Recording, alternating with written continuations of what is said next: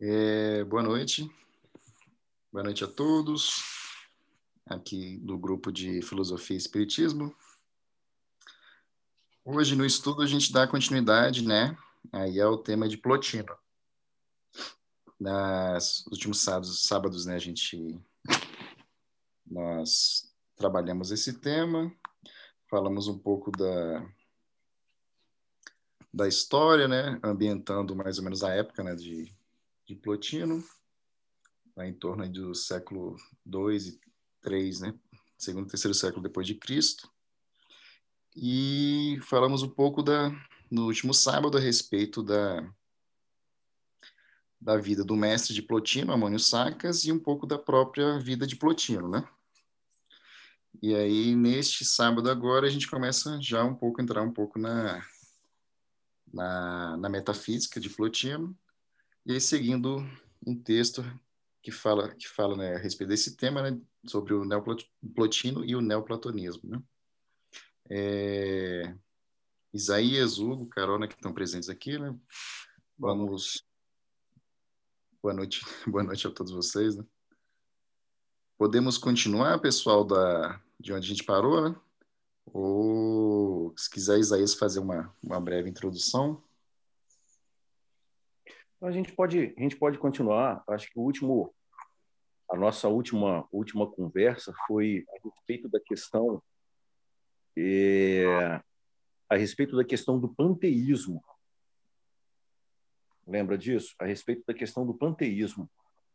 É, a questão da individualidade, é, individualidade e transcendência no panteísmo. Acho que é, foi até a pergunta e o questionamento feito pelo, pelo Hugo. Sim, e... só para também é, lembrar, né, que acho que uma, uma das últimas coisas que a gente falou no, no último sábado, né, foi um pouco daquela fala, né, do como se fosse o epitáfio né, de, de, de Plotino, né? É, acho que uma das últimas falas dele, né, pros, pros, das últimas palavras, né, ao seu médico, né, que ele falou, né, procurai unir o divino que há em vós com o divino que há no universo, né? E aí a gente, a gente tratamos essa, essa questão um pouco do, do panteísmo né, question, nos, questionamentos né, que houveram no último sábado. Foi você isso, quer, né?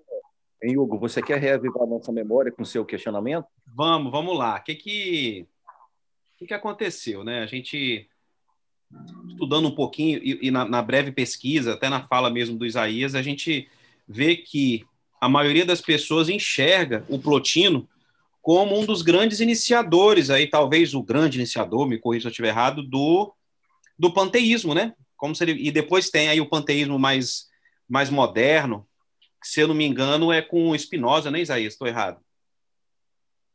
Eu não sei se pronúncia é diferente. É isso, né? A pronúncia está certa do nome dele?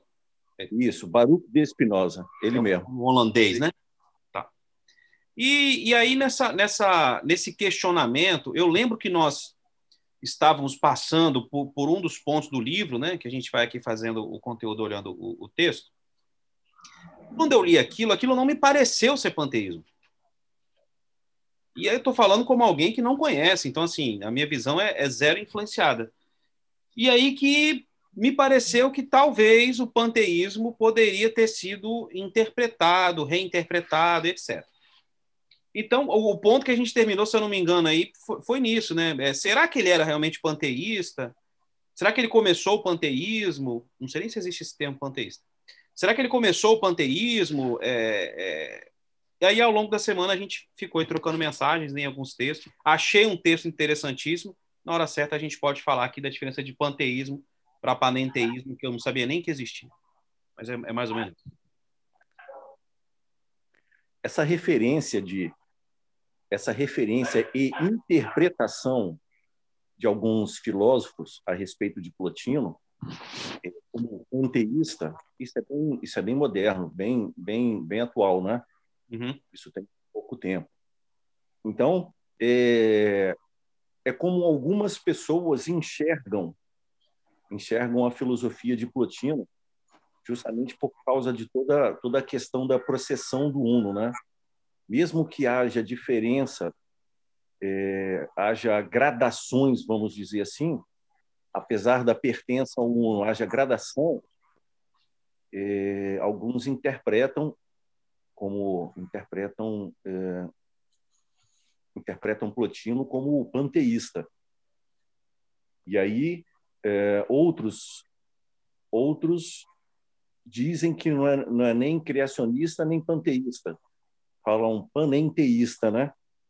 E aí a questão da diferença, e depois a gente a gente pode falar sobre isso, é, não é panteísta, né? Panteos, tudo é Deus, é panenteos, ou seja, tudo em Deus.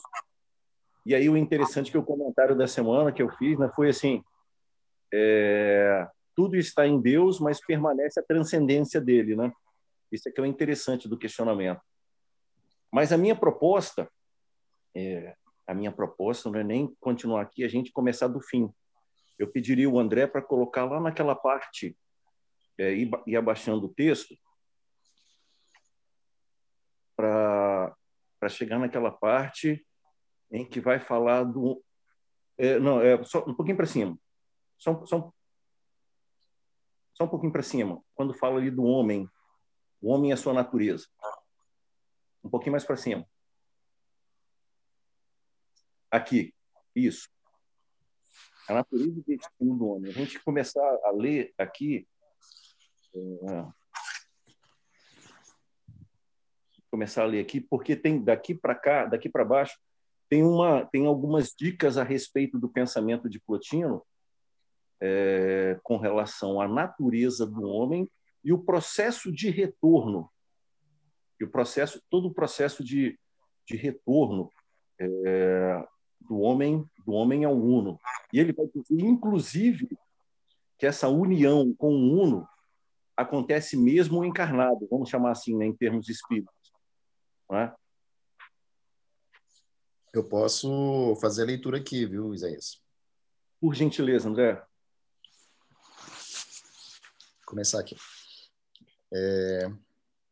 Natureza e destino do homem. O homem é fundamentalmente a sua alma, e todas as atividades da vida do homem dependem da alma. A alma é impassível, capaz somente de agir. A própria sensação, para Plotino, é ato cognoscivo, cognoscitivo da alma. Com efeito, quando sentimos, o nosso corpo sofre uma alteração por parte de outro corpo. Mas, por outro lado, nossa alma entra em ação não só no sentido de que a alteração corpórea não lhe escapa, mas também no sentido de que ela julga as alterações.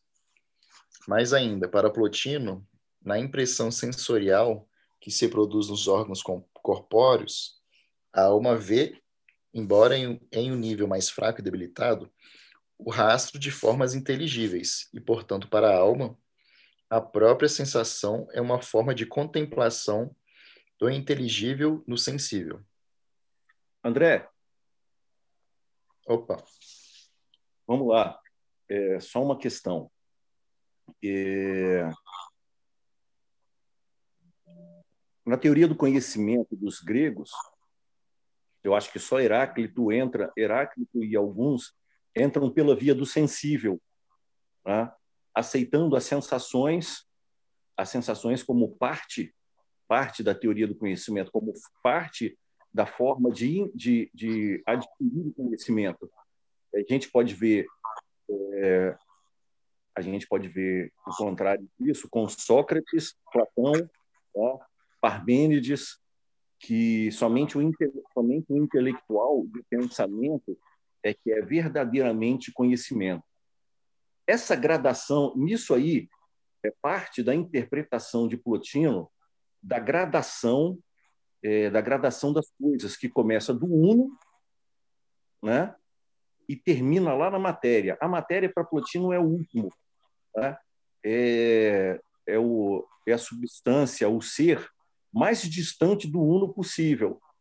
Tá? Mas mesmo assim, mesmo assim, nas sensações e na percepção do mundo sensível, ele vê justamente esse rastro, a matéria, as coisas como uma cópia, e aí entra o pensamento de Platão, entra o pensamento de Platão, né?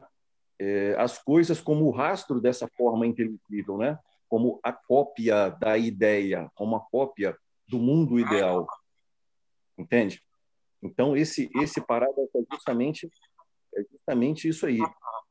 É a interpretação de Plotino e a percepção de Plotino como o um mundo, a matéria é justamente é, aquilo mais distante do uno, mas mesmo assim ele vê nessa distância ele vê uma cópia do mundo inteligível. Eu, eu achei interessante dois momentos né, desse, dessa, desse, desse trecho do texto. Né? Acho que o primeiro é a questão do, do, do sentir da alma, né? que acho que muito também das, das reações corpóreas, né? elas podem ser, ser vistas também né, como reações do próprio, senti do próprio sentido da alma. Né? Por exemplo, quando a gente sente medo, né, que tem toda uma alteração biológica, né? É... Existem pensamentos que falam assim, né, que o medo ou ele é todo biológico, daí uma, uma visão muito materialista, né? Ou essas reações biológicas são consequências de algo fora disso, né? Então, quando tem alguma alteração química, biológica, né, que, que, que capta, né, ou não capta, mas representa um pouco daquele, daquele estado, né, que também não é só biológico, né, eu, eu entendi um pouco disso nesse, nessa primeira parte do parágrafo, né, que muito do sensível, né, do que a gente sente do material, né, e muito das, dessas reações biológicas que nós temos, né, é uma consequência de algo que está além, né. Então, a, o coração acelerar em determinados momentos, né? A mudança bioquímica dentro do nosso do nosso sangue, né? Quando quando a gente está em alguns estados, né? Emocionais ou medo ou raiva, né? Na verdade, isso é, seria algo posterior, né?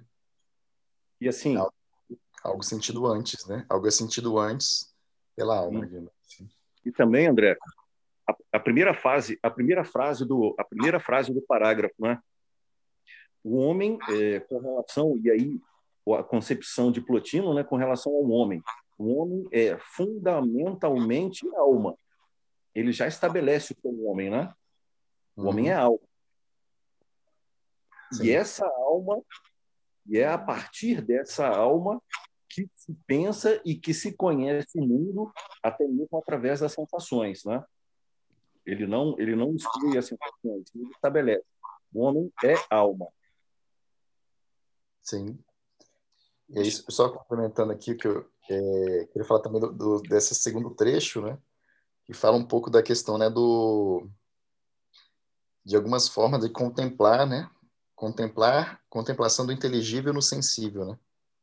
Eu lembro muito, assim, que... De, de sensações, por exemplo, contemplar uma obra de arte, ou contemplação da natureza, né? Que que seria como se fosse uma contemplação do, do, do próprio belo, né? Eu lembro de algumas palestras, né, também que, que onde, onde é falado a respeito da arte, né? que tem essa questão, né, do, do ato de contemplar, né? Que o ato de contemplar é algo assim que que você tem uma captação um pouco mais direta do belo, mas existem até estágios, né, a respeito de contemplação, né?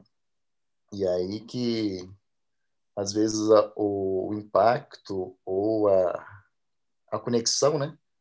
Nessa, nessa contemplação é tão grande que, às vezes, isso é, é o que seria chamado de sublime. E aí, esse, aí eu, eu tentei fazer esse link, né? Dessa questão, né? Do, do sentir o sublime, né? Aí meio como essa questão de, de tocar algo além, né? É, ainda nesse tema, mas talvez é, dando um, uma pegando um, um atalho, um, um, escape aqui da pista, é, quando a gente olha para essas três divisões de Plotino, que seria o uno, o intelecto e a alma, e aí lembrando que alma aqui não é a mesma coisa que nós entendemos como alma. Né? Para nós, a alma no Espiritismo é o espírito encarnado. Aqui, essa alma, ele já vai para o mundo das formas, enfim. tem essa divisão, né? Mas eu estou sendo bem simplório. Eu lembrei muito de uma pergunta no livro dos Espíritos, que agora me falhou qual que é, se alguém tiver, de repente, uma pesquisa rápida. É, quando se pergunta o que, que existe no universo, eles respondem, os Espíritos respondem para Kardec que existe o Espírito, a matéria e, acima de tudo, Deus. E isso me fez lembrar muito. É, eu queria saber se vocês é, entendem uma correlação, dadas as diferenças, obviamente, né? O, o, o, o uno, o intelecto e a alma, que caminha para as formas, com essas três é, é, definições lá do livro dos Espíritos, Deus, é, espírito, matéria e, acima de tudo, Deus. O que para mim prova, inclusive, que ele não era panteísta, porque ele separa muito bem, ele até agora não, não, me, não me parece ser. Né?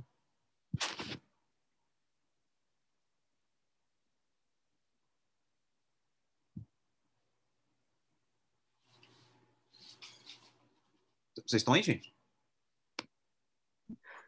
Estamos. Eu ah, perguntei para o André o que, que é o Uno para Plotino. Boa pergunta. O Isaías está aí para responder. Na verdade, era um dos capítulos aqui, depois a gente ia ver, né? aqui, né? O Uno como princípio primeiro absoluto, né? É bom que o título já dá uma boa resposta, né? O Uno como princípio primeiro absoluto, produtor de si mesmo. Mas aí, voltando à pergunta do Hugo, é... você pode repetir de novo a pergunta aí, Hugo? Sim, sim, eu fiz um paralelo aqui, e aí não é nada mais do que um exercício de pensar aqui, tá? Enfim, não, não, não quero nem chegar a lugar nenhum, mas acho que faz sentido. É, para Plotino, ele tem três divisões: o uno, intelecto e alma. Lembrando que alma para ele não é a mesma coisa que alma para nós espíritas. Isso me lembrou muito uma pergunta do Livro dos Espíritos, é, de quando, quando Kardec pergunta o que, que existe né, no universo, me, não me recordo agora da pergunta, tá? Qual é? Eles respondem: o que existe é o espírito, a matéria e, acima de tudo, Deus. Eu acho que, inclusive, essa é a resposta.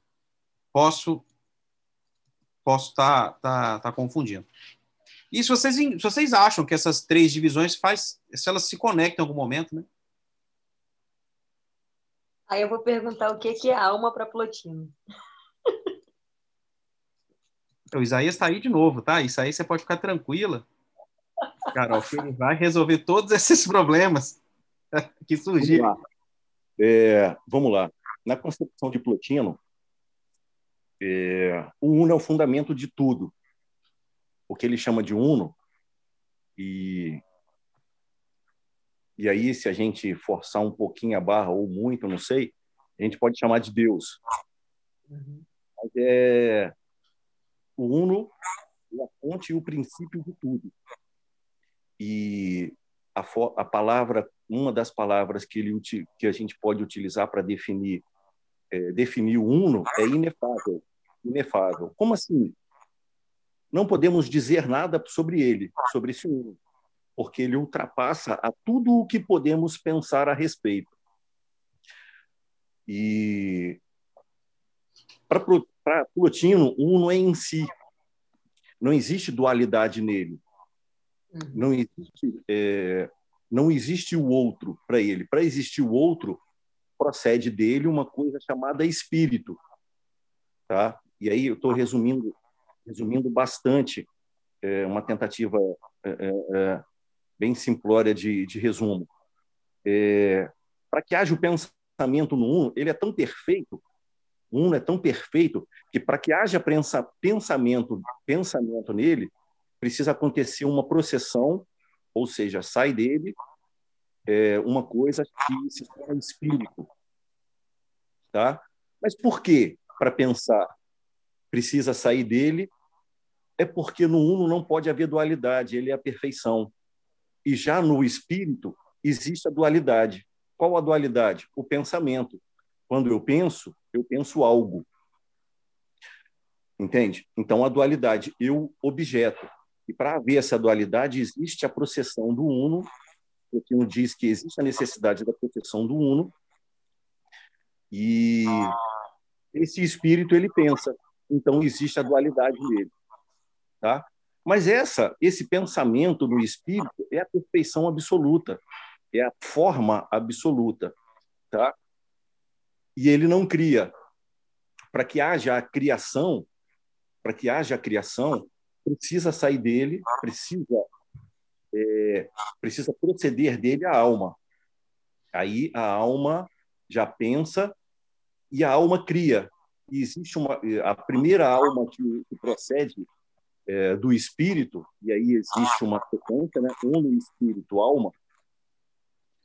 É, é o que ele chama de alma do mundo, né? É, é dela que existe a saída da matéria, é dela que as coisas são criadas a partir do pensamento, né?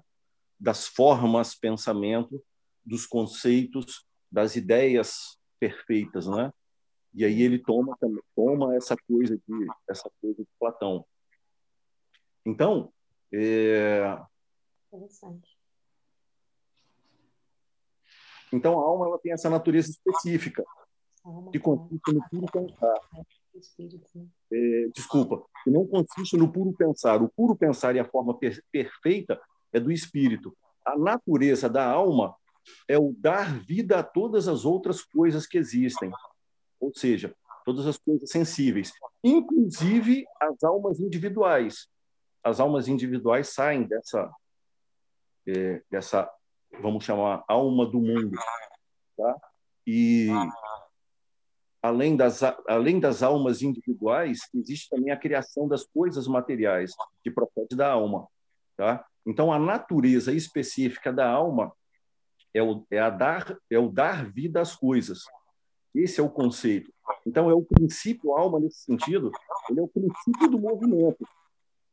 E é também movimento ela mesma. Tá?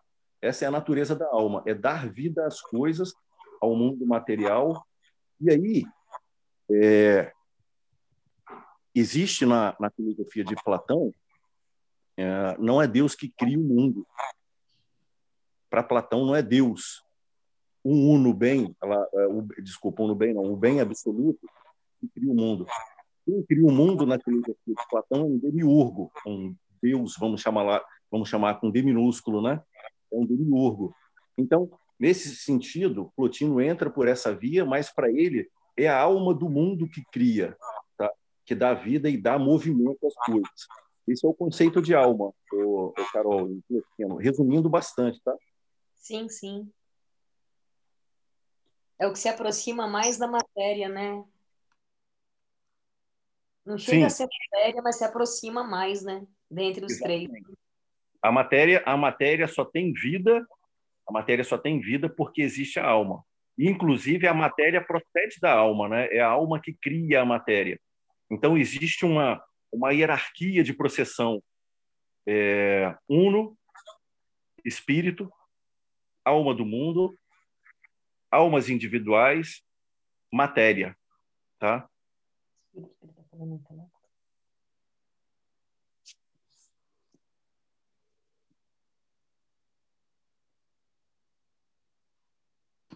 Essa coisa de, de, de, de subtópico é terrível, né?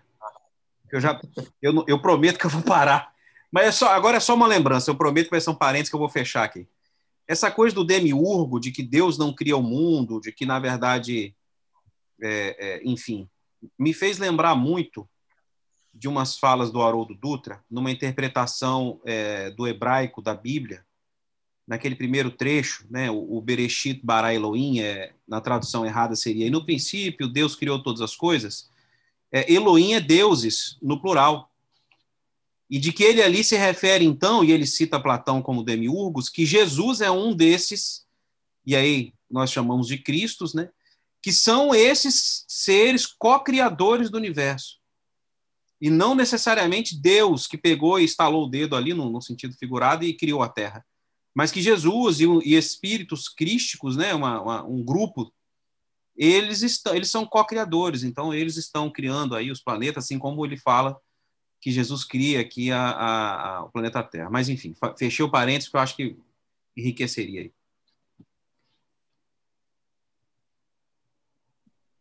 Eu estou falando com, com o André aqui, que outro dia eu falei para Amanda que Deus e Jesus criaram um planetinha.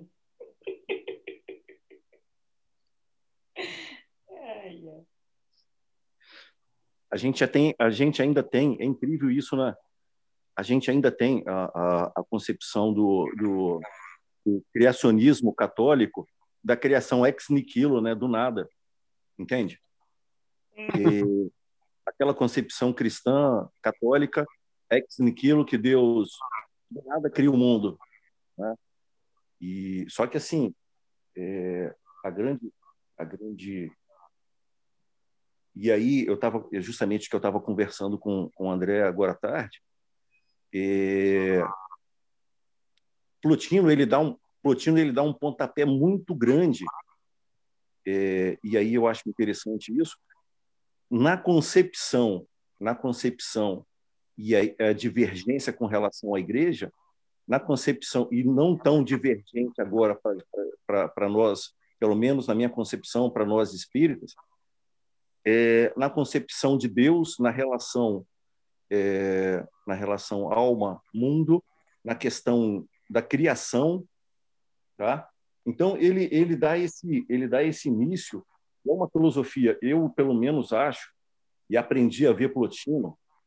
Confesso que eu não tinha uma visão tão tão amigável de Plotino, eu era mais realista, mas assim é, ele está se revelando para mim depois de alguma assim, uma filosofia tão rica, uma, uma, filosofia tão rica, principalmente na via de retorno que ele propõe ao Uno, não é? Que não tem nada de diferente, é, não tem nada de diferente da proposta da proposta espírita, entende? Intelecto. De Uno, ah, muito interessante, né, Isaías? Oi, desculpa, não entendi a concepção dele, a maneira como ele conceitua, pelo que vocês estão me explicando, que eu não li o texto, é, sobre o Uno, é muito interessante. Sim, muito. O Uno é o Uno bem, o Uno absoluto, inefável. É o princípio de tudo e aquele do qual a gente é, a gente não pode falar e não pode conceber porque está além de tudo. Isso é muito legal.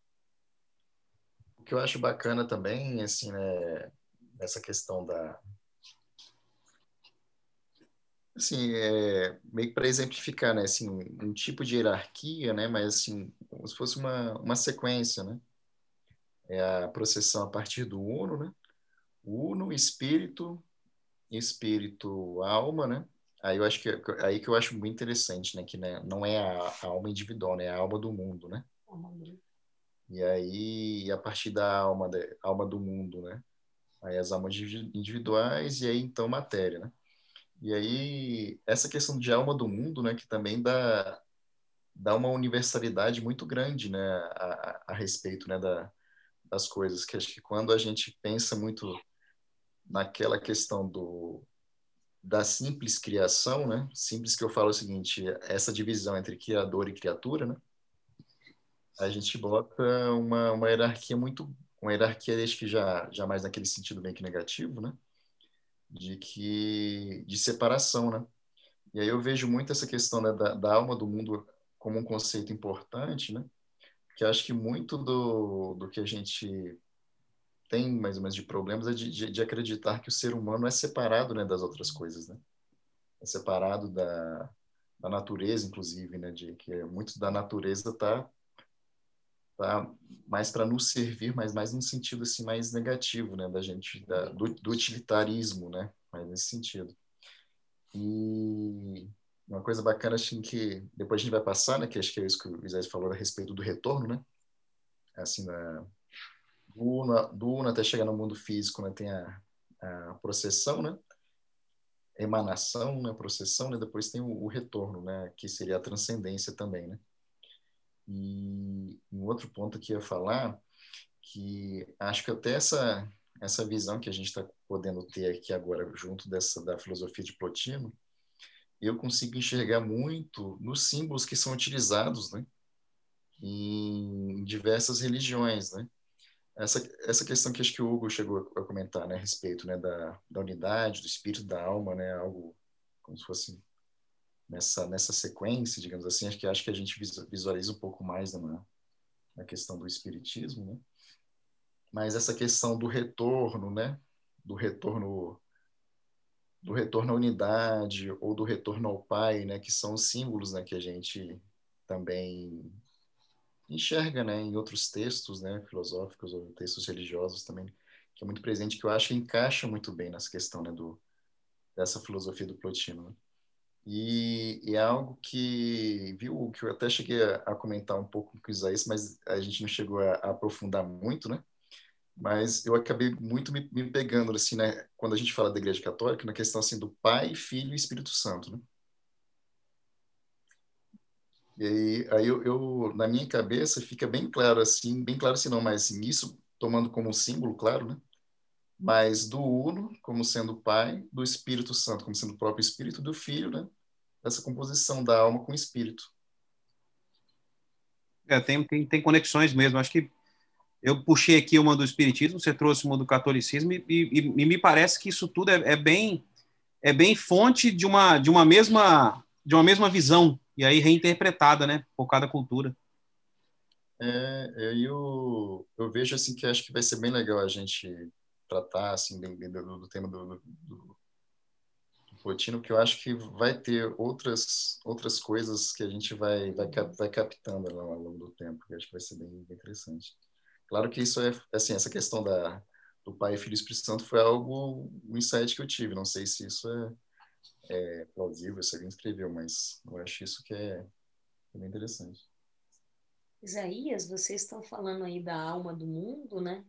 Eu fiquei lembrando da, do nosso conceito de alma-grupo. Lá na frente, né, que, que, que esse espírito, né, alma-grupo, vai ser individualizado, né, do nosso ponto de vista, né? Legal isso. Não estava lembrando. Dá para fazer algum tipo de, de correlação, vocês acham?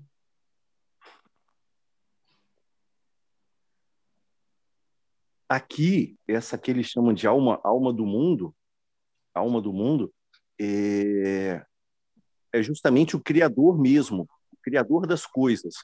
Lá na alma grupo, lá na alma grupo, é, faz mais referência àqueles é, ao início, lá no início, vamos chamar de início da vida, da, um pouco antes da individualização, é,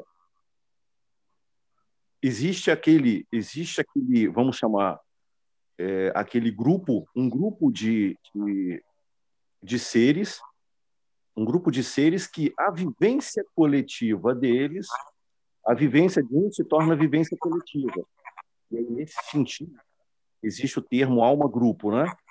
É, e aí, quando retorna, quando essa centelha de vida retorna, ela já retorna com o aprendizado do grupo, manifestado no indivíduo. Então, nesse sentido, é alma-grupo. No sentido alma do mundo, no sentido que ele fala da alma do mundo, o, o Plotino, é, vamos chamar, é o incorpóreo criador.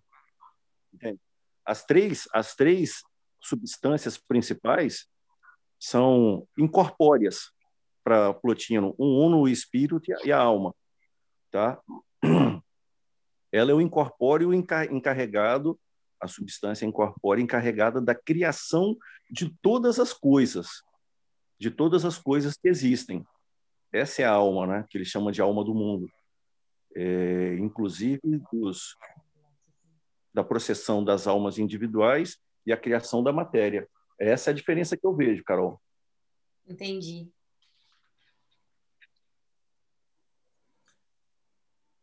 Legal. Pessoal, é... posso continuar aqui a leitura ou a gente explora um pouco mais?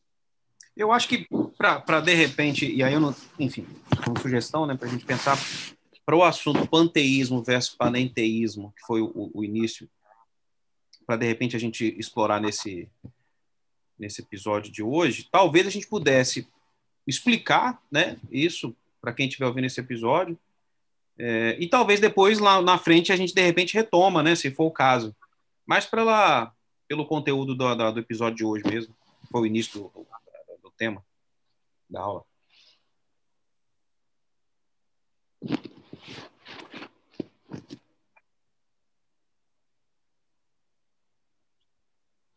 Isaías, você pode, pode posso, fazer essa... Posso sim. É... o panteísmo é uma concepção muito ampla, abordada por, por diversos, diversos filósofos, que propuseram uma, uma, uma forma diferente de pensar Deus, um tanto quanto contrária ao criacionismo. Tá?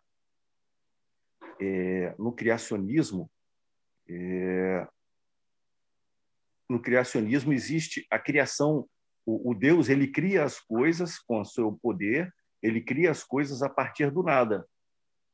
Então ele diz: faça-se isso, faça-se a luz, né? Fiat Lux. É, então a concepção panteísta ela modifica um pouco a coisa, tá? Na concepção panteísta, tudo participa da essência de Deus. Tudo participa da essência de Deus, entende? Não está é, está em Deus e participa da essência de Deus. Então tudo é Deus, tanto do tanto o princípio quanto a matéria, que é a última coisa e a última gradação. Então tudo isso que está entre uh, o princípio, o uno, uh, Deus, o que quer que você chame, então, tudo que está entre é, Deus e a matéria pertence à essência divina, não é? Pertence à essência divina, de forma gradativa, é lógico, mas é, pertence à essência divina. Né? Conforme aí o, o conceito da palavra, tudo é Deus, tudo participa da essência de Deus.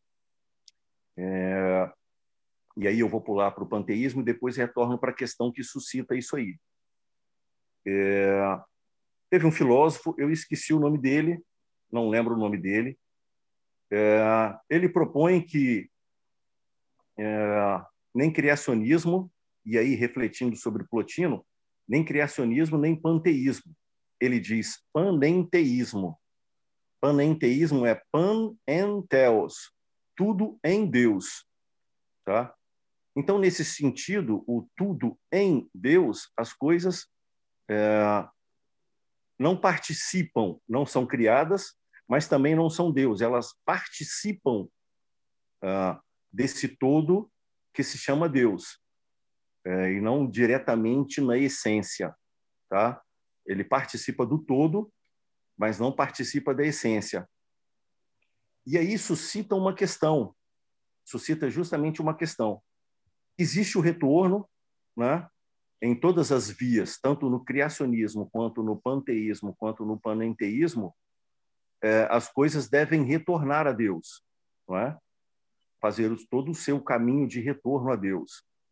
E aí as propostas são as propostas são são diversas, né? É, o salvacionismo, a, a processão de, de, de a processão de Plotino, mas as coisas devem fazer o seu caminho de retorno. E nesse caminho de retorno existe a seguinte pergunta: é... e a transcendência do uno e a individualidade, a individualidade da alma, onde permanece isso, não é? Então essa questão do, essa questão das diversas formas de pensar a pensar Deus e as coisas participando com Deus suscitam algumas questões, né? A gente percebe que no criacionismo a individualidade permanece e aí é, no, na, no panenteísmo também a transcendência, o Deus ele permanece na sua transcendência apesar de todas as coisas participarem com ele, não é? Estarem nele, vamos, vamos assim dizer. Mas no panteísmo, e a transcendência? E a individualidade, da, a individualidade é, do ser permanece? No panenteísmo permanece? E aí a pergunta que eu faço a vocês. É, a questão do retorno, do retorno ao uno relacionado com a transcendência e a individualidade do ser. Como é que vocês pensam isso nessas três formas? É, essa, essa coisa do, do retorno, me lembra até o próprio significado da, da, e a origem da palavra religião, né? Que é religar, é reconectar, né? De alguma forma está muito espalhado no nosso no nosso planeta, seja pela figura mítica de Adão, né? Que, que houve a perda do paraíso e a gente volta lá. Tem também a doutrina dos anjos decaídos, né? Que eles, enfim, perderam ali a condição de, de, de, de anjos e tem que voltar. Me parece que todo mundo fala talvez de algum ponto de vista, sobre essa reconexão, né? É, o, o, próprio Plotino, pelo que a gente, pelo que, pouco que eu li, a gente não comentou tanto sobre isso, o objetivo da vida dele era essa conexão ou reconexão, né, melhor dizendo, com o, o Uno, né? Isaías depois tem até um texto muito legal que para mim é bastante ligado com reforma íntima e a evolução do espírito que o próprio espiritismo prega. É, mas eu agora dando aqui minha visão, é, para mim, esse retorno ao Uno, seja por qual dessas vias forem, ela só faz sentido se a individualidade for mantida. De todo o caminho percorrido de aprendizado e experiência individual, ela não deixar de existir. E num texto dos mais diversos que a gente está, enfim, olhando, né? Tem uma parte lá que me chamou muita atenção, que foi quando ele fala citando o próprio Plotino, que ele diz o seguinte: é preciso que o Uno seja antes de todas as coisas e que ele produza tudo, mas não que não seja tudo que produz. Que o calor emana da, da, da, da, do fogo, mas o calor não é o próprio fogo, né?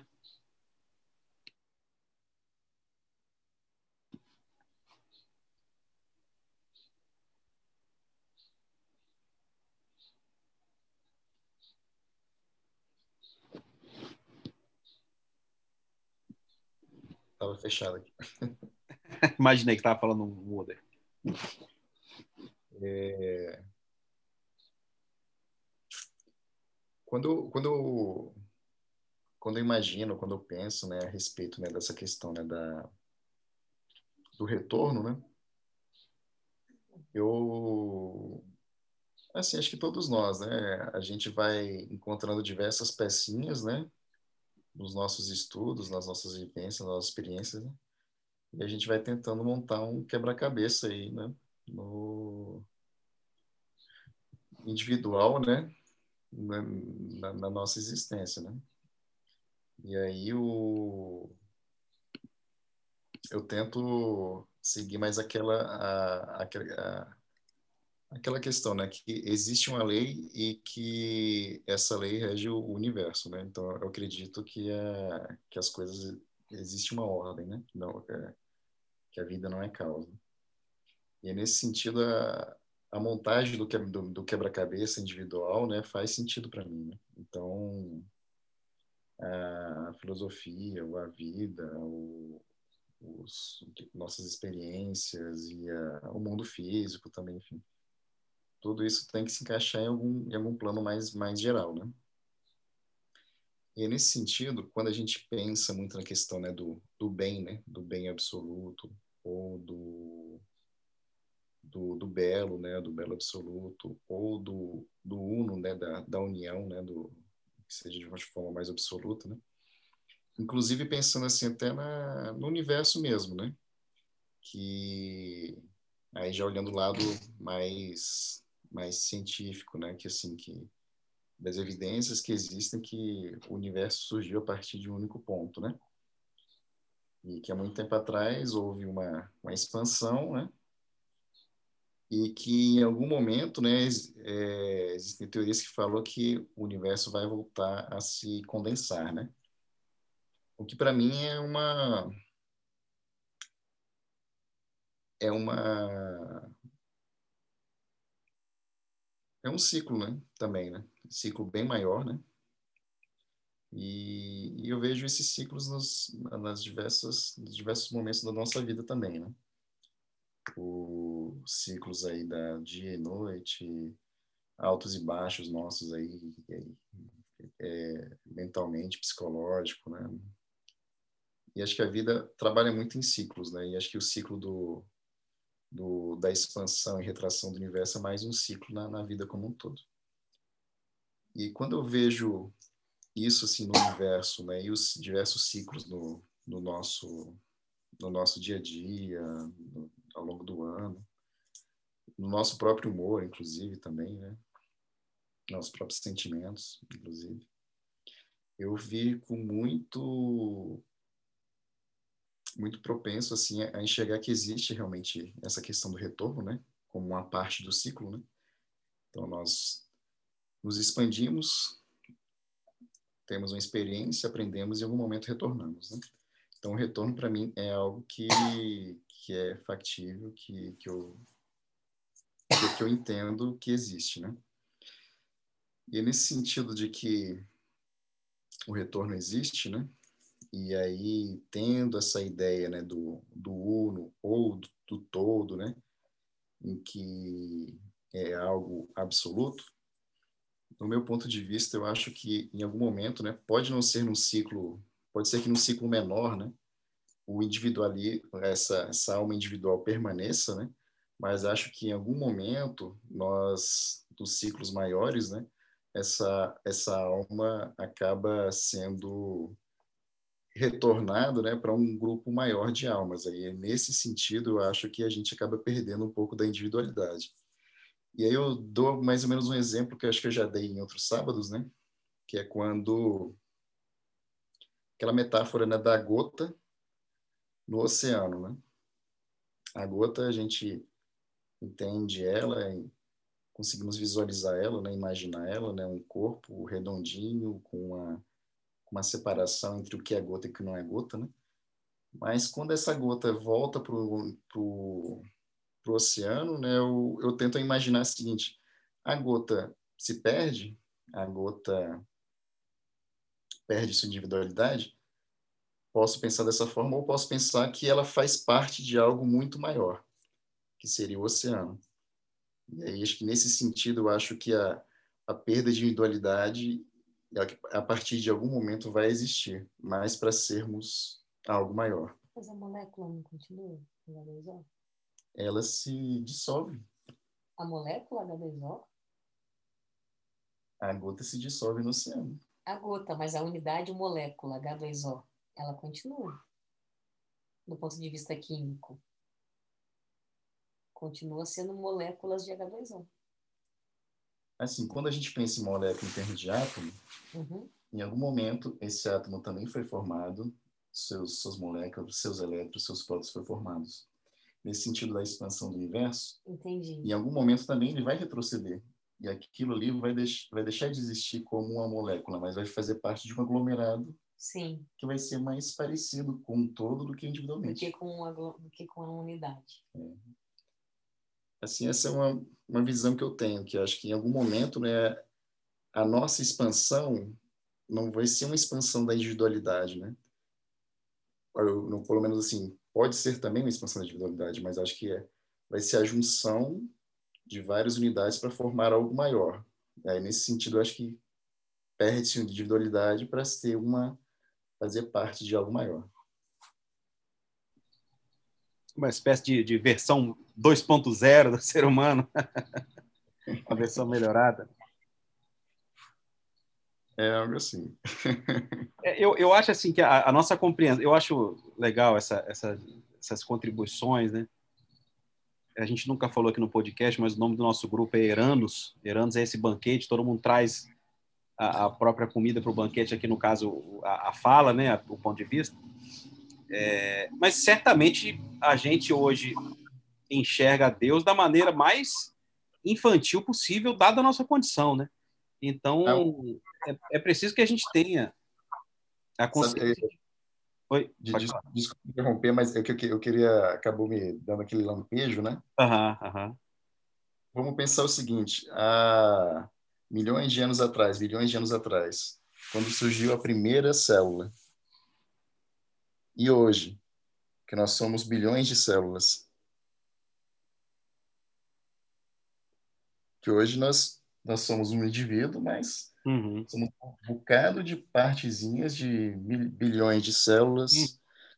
milhões de outros corpos que vivem dentro do nosso corpo, Sim. bactérias, colônias, uhum. mas ainda assim a gente tem uma visão assim de, de, de pronto, né? Como uhum. se o indivíduo fosse um só, mas na verdade nós já somos formados por bilhões de células diferenciáveis. Sim, acho que é uma, uma, uma visão bem legal. Porque, porque e, e para mim faz todo sentido no que eu estava falando, de que tudo que nós conhecemos de Deus hoje, da vida, nada mais é do que é, ensaios didáticos para um dia a gente entender o que, que é essa, o que, é essa grandiosidade que, que a vida realmente é. Então, é, e aí, a cada medida em que vem um pensador, vem uma sociedade, o tempo avança, acho que a gente vai exercitando tudo isso, né? Mas certamente nossa visão hoje ela é, ela é para mim bem primária e tem que ser, né? É a nossa capacidade. É a caminhada, né? Eu acho que é isso, né? A gente vai caminhando a partir de, de onde a gente se entende. Né? E ao mesmo tempo é a visão mais madura que já tivemos, né? Eu eu queria até quando estiver chegando no finalzinho, André, eu achei uma música, eu até comentei com vocês nesse texto aí que a gente está lendo, tem um momento que ele vem falando sobre o Uno, né? É, ainda nessa, nessa visão de, de, de retorno, de, de, de, sair, seja no ato de criar, no ato de processão, enfim. É, que, ele, que ele fala luzes da luz, luz da luz. Tem um trecho aí nesse, né, no, nesse texto. E aí eu lembrei de uma música feita pelo Gladstone Lage, cantado pelo Tim, pela Vanessa, que o nome da música é Luzes da Luz. E aí eu fui ouvir essa música com esse olhar que a gente está aqui hoje, e aí eu não sei nem se o autor foi por essa via, se foi inspirado. Eu sei que o Gladstone participa junto com, com, com Haroldo Dutra e outras pessoas de um grupo de estudos, que virou podcast também, que lá eles citam Madame Blavatsky, eles citam o hermetismo. Então, são pessoas que estudam coisas, né? Eles não ficam restritos a uma área de estudo. Mas é impressionante como essa música chamada Luzes da Luz tem, na minha visão, uma profunda conexão com essa com esse debate que a gente está fazendo aqui do uno, da, da, da, da, processão ou da criação ou do retorno, é, enfim, é uma, é uma coisa bem interessante. No final, eu tenho o áudio, posso projetar para a gente aqui a letra. Acho que vai, vai ser aí uma, uma, uma contribuição outra. Né? É, agora, deixa eu falar assim, essa é minha opinião particular. Não estou não tô olhando o texto, é minha opinião particular. É o Isaías falando. É, eu não acredito que não acredito que Plotino seja panteísta e é, a filosofia e as contribuições desses desses caras que vieram na história é, o que nós temos o que nós temos é o que está aí o mundo as coisas é, os homens e todos os seres que todos os seres que estão aqui. E aí, nesse ato de perceber a coisa, é, existe pensar sobre o início, sobre sobre sobre o que é isso e as diversas inferências, né? As diversas respostas. E eu assim, a minha interpretação, a minha interpretação é que quando quando se fala em união com o divino, é... não é a união no sentido de, de, se perder, de se perder na unidade, entende? É... não é a união no sentido de sim, sim. É... estar completamente imerso no uno, mas é você comungar com o uno, intelecção, comunhão de intelecção, de intelecto, compreensão da essência das coisas, é, compreensão do princípio das coisas, e isso aí existe uma subida, um crescimento, é, existe um crescimento do ser, né, do homem, da alma, e que no momento, desde o princípio da união, quando Plotino fala, e eu concordo com ele, que já que é, que que já aqui nessa realidade existe o princípio da união, é, e essa coisa vai só progredindo, o que eu entendo como união não é a perda de si na unidade. A transcendência vai continuar. A união que vai existir é a união intelectual, a compreensão máxima da essência das coisas e de Deus. É, e aí, é, vamos chutar uma, vamos chutar uma, uma, uma comparação. É como se, por exemplo, Cristo existe para onde Cristo progredir, ele participa da essência de Deus, sim, ele cumpre a vontade de Deus, ele entende Deus, dialoga com Deus, conversa com Deus e participa da união com Deus. Ele é um com o Pai. Cristo é um com o Pai e ele mesmo mesmo né? Ele fala isso, eu e o Pai somos um. Exatamente. É, numa comparação assim meio que atravessada, mas é, é, essa é a minha essa é a minha compreensão.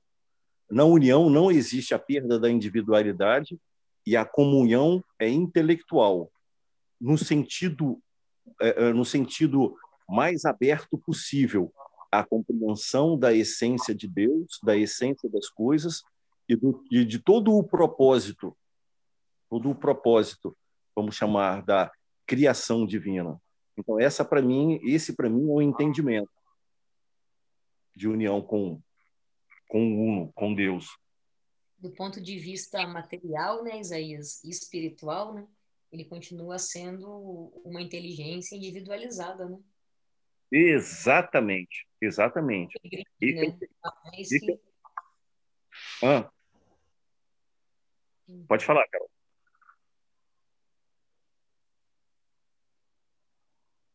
Acho que falhou a Carol. Não, a gente, é, Carol comentou, mas acho que o Isaías, na hora da resposta, acho que ficou, falhou o finalzinho. Mas o Isaías pegou o que eu quis dizer. A internet é que falhou, mas Isaías pegou quando ele falou exatamente. exatamente. É, esse é o sentido da, esse é o sentido da, da, da concepção da transcendência, né? É, é, a, é a permanência da individualidade, mas é, na união permanece a individualidade e a transcendência ao mesmo tempo, entende? Uhum. Deus, é, Deus é eternamente transcendente. Se a gente fosse partir para o corpo humano, né, como a gente tem as bactérias, a bactéria não deixou de ser a bactéria, né? Apesar de estar no nosso corpo. Talvez fosse por essa linha aí do, de raciocínio. Né? É. é que esses exemplos do corpo, do, do oceano, eles são materiais, né? É, é, verdade. Exatamente. O exemplo que Isaías traz, ele, ele transcende, né? Ele está englobando essa questão de Deus, Espírito e matéria, dos elementos né, que compõem o é, cosmos. Eu, eu acho que aqui a gente já, já embate naquela dificuldade de, até da, de explicar, né? Da falta de palavras, às vezes. Eu lembro da gente estudando sobre virtude. Para você explicar o que é virtude, você começa a citar virtudes, mas não explica o que é virtude. É. o diálogo de, de, de, de, de Sócrates, né? É que eu, que eu acho que, que, é, que, eu, que eu concordo com o que vocês dois falaram. Acho que a forma como a gente passa as ideias é que é, que é, que é, que é distinta, né? Mas, enfim. Mas não, não, é, é. não é fácil, não, cara. A gente está aqui transitando em, em, território que, que ele é, enfim, é, é, é complexo mesmo. É, mas acho que, acho que é isso que é bacana, né? Que tá, tá conversando com o Isaías mais cedo também, né? Que é parte dessa troca também é pela experiência de cada um, né? Então acho que isso que é, que é bacana. Isso que é o, é o legal, né? É o, é o humano dessa, dessa nossa troca, né? É, eu, eu, tô, assim, eu tô impressionado. Ah, desculpa, Carol, pode falar. Porque a gente fala muito isso no ambiente acadêmico, né? Que a gente tem um pensamento muito cartesiano, né? Muito é. dicotômico. É. Exatamente. Então, a gente está estudando uma, uma filosofia metafísica que busca é, relacionar esses polos né? e reconciliar esses polos, a gente fica muito pobre de vocabulário. Exatamente, Carol, exatamente. Qualquer coisa, qualquer coisa que, qualquer coisa material com que passamos a, a relação com essa é, com o intelectual, o espiritual, o transcendente, nada disso vai caber, percebe? Uhum. É, o intelectual, o intelecto na sua, na sua acepção mais ampla, né? não só o raciocínio, na sua acepção mais ampla, é, e o espiritual, nesse sentido, as possibilidades do espírito, elas são tão, tão, tão largas, tão amplas, tão maiores, que nada do que a gente falar em termos materiais, e é o que a gente tem, não é? É o que a gente tem, a referência do mundo, nada disso vai caber, né? Então é por isso que quando eu disse que é que quando eu disse que a união a união com a união com Deus é assim, ela é tão máxima, ela é tão alta, ela é tão alta que é, é, é, comunhão, é comunhão com a percepção divina, é algo assim, tão transcendente que não dá para com as palavras, entende? Eu estou lembrando do, do, livro dos Espíritos, quando Kardec pergunta se a gente entenderia ou perceberia né, os atributos da divindade, eles falam que a gente não tem, não temos sentido para isso. Termina a resposta. Uhum. Legal. É igual pedir que alguém perceba a luz se não tem a visão, né? Como é que vai perceber a luz? Você vai ser para falar sobre ela. Pois é, né? E, e é justo essa questão, né, da, da, da, questão da comunicação, né, das ferramentas que a gente tem, né? Como falar ou como explicar o que é luz para quem é cego, né? Como é.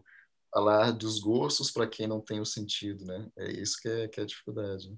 Fica aqui exercitando. Pessoal, por, em função do horário, aí, Hugo, acho que dá para a gente finalizar hoje.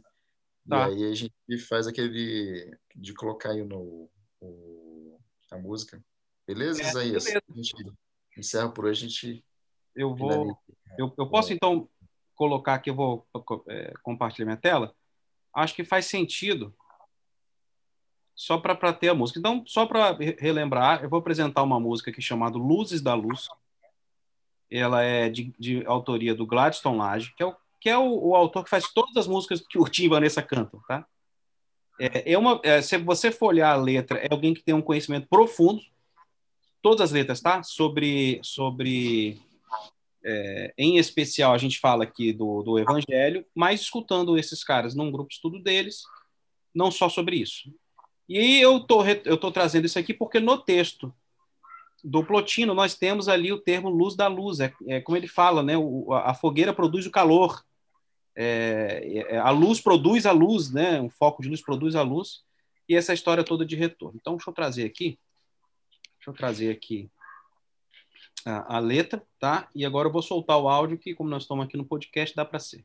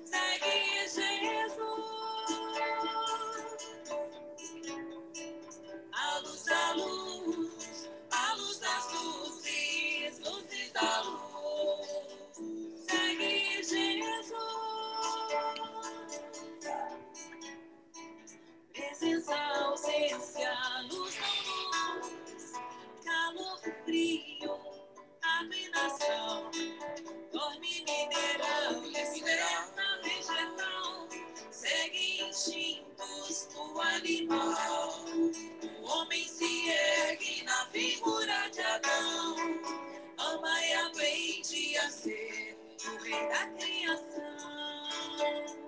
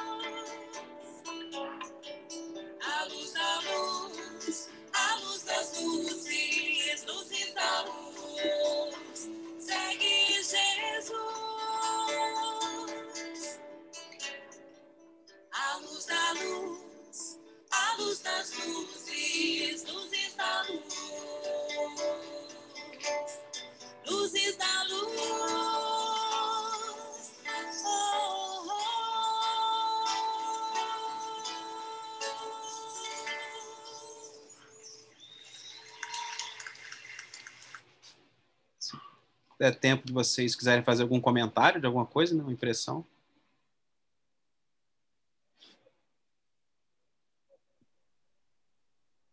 É só falar que a música fechou com chave de ouro.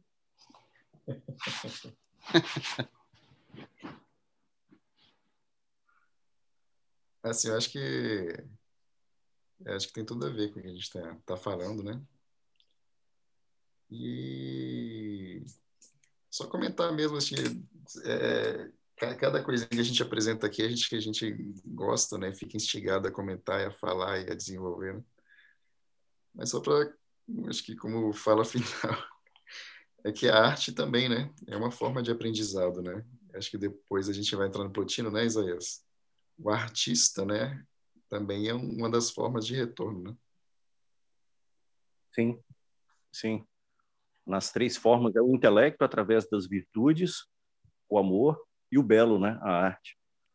E aí, assim, é, a grande é, a grande questão que o grande ponto que eu quis colocar com é, inserindo esse cara que ninguém, esse cara chamado Plotino, que foi pouco estudado, poucos conhecem até mesmo no mundo da filosofia, mas que é, com uma leitura acurada ele ele proporciona assim proporciona é, muita reflexão para gente, muito pensar, principalmente com um ponto de vista, com o seu ponto de vista, né? É, a sua forma, a sua forma de unir é, o mundo, o homem e aquilo que ele chama o princípio, né? O início, o uno. Então essa forma diversa dele pensar e ele mostrou isso é, nos proporciona assim, uma reflexão absurda e nos questionamos a respeito das nossas concepções, né? Confrontamos as nossas concepções com ele, com as dele, né? Isso aí proporciona para a gente assim um crescimento intelectual absurdo, né? Exatamente. Beleza, então, pessoal. Muito bom o estudo de hoje. Então, faço aí, fazemos o encerramento de hoje e continuamos com o Plotino aí semana que vem. Combinado? Combinado, pessoal. Abraço. Valeu, gente. Até mais. Até o Tchau, próximo. tchau, pessoal. Pena que eu não posso participar todo sábado. Muito bom. Mas vem aí, fica sempre que desce, dá um pulinho. Agora tem podcast.